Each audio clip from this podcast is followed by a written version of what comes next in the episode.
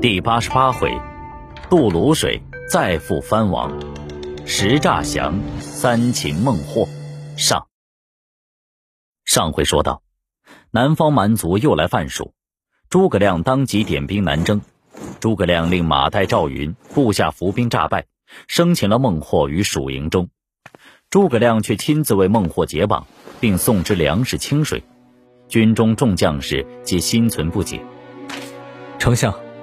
孟获乃南蛮大王，今已擒获，南方便可平定。丞相放了他，岂不是放虎归山？我擒此人如探囊取物。